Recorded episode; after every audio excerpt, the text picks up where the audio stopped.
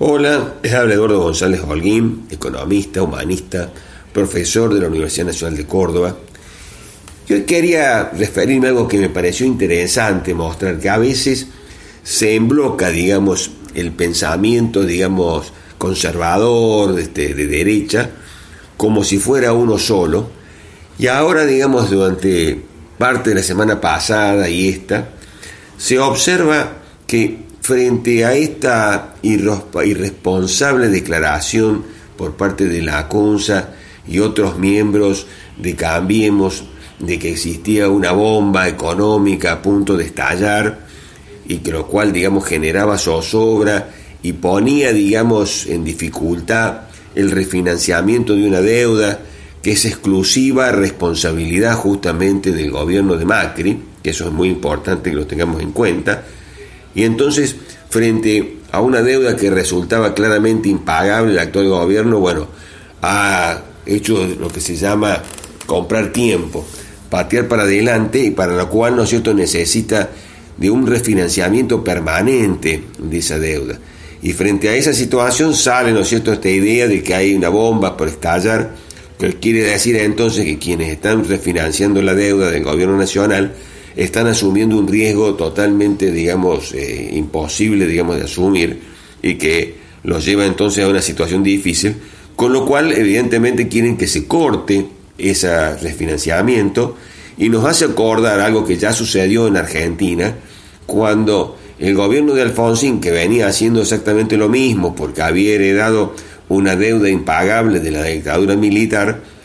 vio justamente cortado su refinanciamiento por las declaraciones en ese mismo sentido que hizo eh, Cavallo en Estados Unidos. Con lo cual, digamos, los acreedores que venían refinanciando la deuda le cortaron esa refinanciación y bueno, vino una debacle que lo llevó, ¿no es cierto?, Alfonsín a tener que entregar la presidencia en forma adelantada. Ahora, digamos, Cambiemos está exactamente haciendo lo mismo, pero lo interesante es que economistas algunos que pertenecen al mismo sector de Cambiemos y otros no tanto, pero que en general están dentro de lo que se pueden mencionar como economistas conservadores, ¿eh? han salido justamente a técnicamente, técnicamente, a mostrar, primero, ¿no es cierto?, que es una deuda en pesos, ¿eh? con lo cual, digamos, hay bastante movilidad y capacidad entonces de pago. Segundo, que parte de esa deuda es de organismos del Estado, con lo cual le da muchísimo más flexibilidad a los pagos.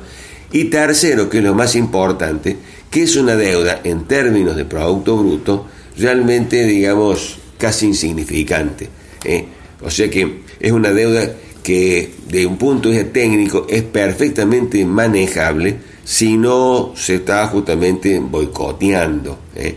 Entonces es importante ver esto porque a veces eh, los sectores progresistas emblocan todo lo que decía conservador como fuera una sola cosa. Y en la construcción de la política, en la construcción de opciones políticas, es importante justamente distinguir los matices de ese pensamiento conservador que no siempre están coincidiendo y que al mismo tiempo yo pienso que hay que justamente tirarle algunos puentes para poder construir una mayoría. No nos olvidemos que es necesario construir mayorías para poder justamente cambiar esta realidad que todos nosotros queremos hacer hacia una Argentina más justa, una Argentina más inclusiva y que pasa necesariamente justamente por una política de crecimiento con distribución del ingreso. Yo creo que esta irresponsabilidad justamente que estábamos hablando da la posibilidad, si se tiene, digamos, cierta inteligencia política, de plantear, digamos, puentes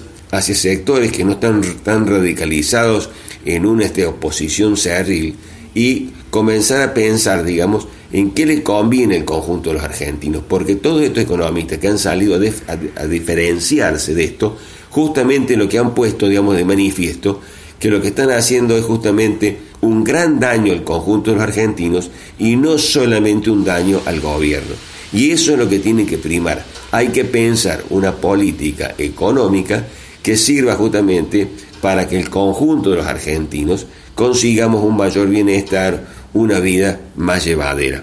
Bueno, los saludo hasta la semana que viene.